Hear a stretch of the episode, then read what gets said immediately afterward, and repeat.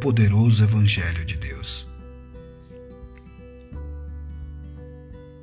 Minha mensagem e a minha proclamação não se formaram de palavras persuasivas de conhecimento, mas constituíram-se em demonstração do poder do Espírito, para que a vossa fé não se fundamente em sabedoria humana, mas no poder de Deus. Primeira carta aos Coríntios, capítulo 2, verso 4 e 5. Shalom.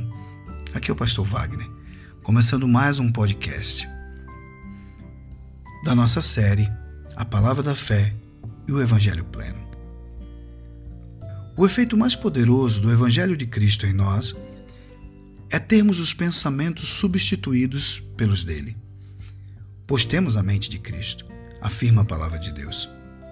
E que, ao fazermos esta substituição, a mente devidamente renovada desencadeia o processo de transformação pelo qual passaremos todos os dias, até atingirmos a estatura do homem perfeito, Jesus e seguimos sendo transformados na sua imagem dia a dia.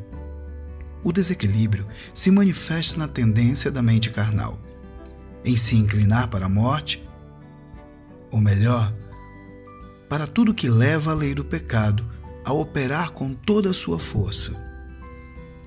No desequilíbrio reside a consequência da atração pelas coisas do mundo, que levam o indivíduo a sempre viver nos extremos. Ora inclina-se para um pensamento, ora para outro. Falta de sabedoria e prudência para se manter em Cristo. Porquanto, até mesmo quando tenta se inclinar para Deus, erra no peso religioso e fica de novo vivendo sobre a insegurança de uma mente desequilibrada. Ter uma autoimagem equilibrada é também ter uma autoimagem transformada, pois a recebida no mundo se forma a partir dos traumas. Portanto, foi deformada. Esta não é a imagem que Deus pensou para nós. Ser transformado por uma mente renovada é experimentar pouco a pouco o resgatar da sua verdadeira personalidade, que é a imagem do Filho de Deus. O caráter de Cristo impresso em nós. Olhe para a Bíblia e leia, imaginando que você está diante de um espelho. Se você pôr em prática rapidamente o que diz ali, sem dar lugar à procrastinação, nunca mais vai se esquecer que aquela imagem que a palavra de Deus nos dá do verdadeiro cristão é a sua própria face, sua verdadeira personalidade. Daí para frente, irá se acostumar cada vez mais com ela, descobrindo ao final que esta imagem que Deus planejou e te disse ser a sua, é muito parecida com Cristo.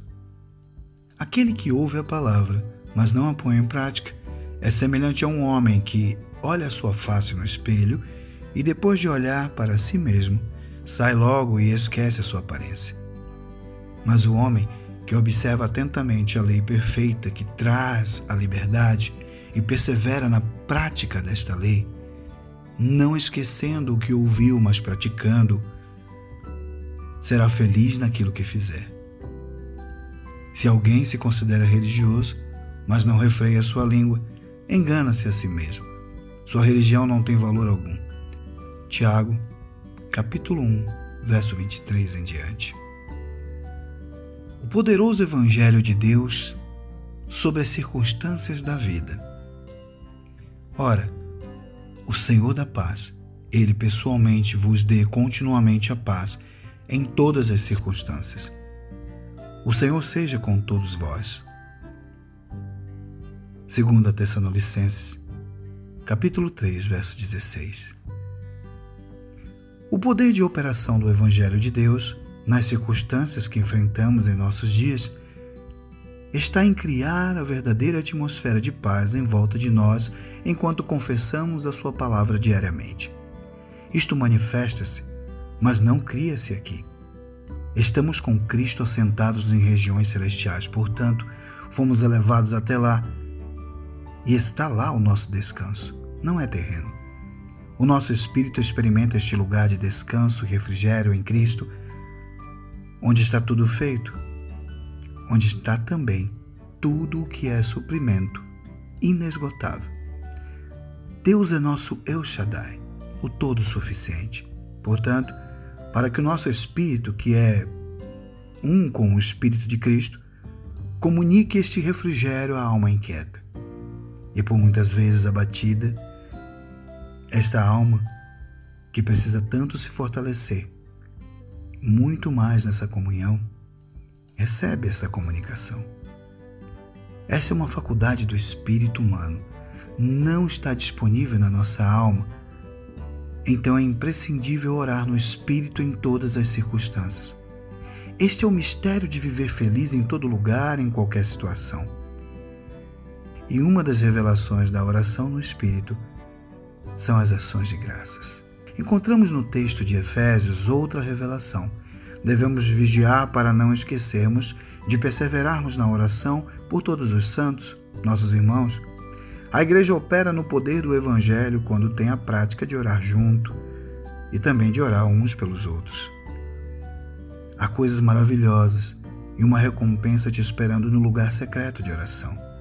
Para muitos, no quarto de oração, é este lugar onde verdadeiramente as batalhas são vencidas.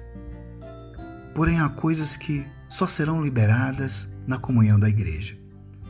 Precisamos das duas modalidades de oração, não apenas uma, pois encontrarmos com os irmãos em um lugar para orar e nos comunicarmos com eles traz à luz a demonstração do amor. Pois é fácil dizer que temos amor isolados dos outros, mas no tratar de uns com os outros, percebemos que teremos que conviver com as virtudes e os defeitos deles, ao mesmo tempo. Isto sim é provar o amor. E se mantivermos esse vínculo, obteremos a aprovação do Pai para as nossas petições. Deus deixou este princípio como critério às nossas orações de propósito, para que nos relacionássemos uns com os outros e resistíssemos ao egoísmo da carne. Pois é preciso, no mínimo, dois concordando, ou seja, suportando em amor um ao outro, para que a oração seja de concordância e o Pai responda. Esta é a menor partícula da igreja então, algumas orações não devem ser feitas a sós com Deus. Ele quer nos ver juntos num só espírito, para que o seu poderoso evangelho opere sobre a terra. Nos reunimos como igreja não para termos Deus, pois o temos o tempo todo e o servimos no nosso espírito. Nos reunimos como igreja para termos a companhia dos nossos irmãos, pois este foi o desejo de Deus uma família de muitos filhos parecidos com Jesus.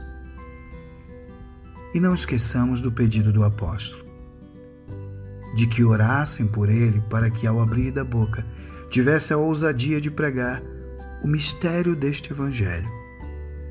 Como nosso querido apóstolo está agora desfrutando da glória nas alturas, eu creio não precisar mais dessas orações. Tomo a liberdade de me apropriar dos mesmos pedidos aos santos hoje. Orem pelos seus pastores, para que tenhamos sempre revelações do mistério do poderoso Evangelho de Deus.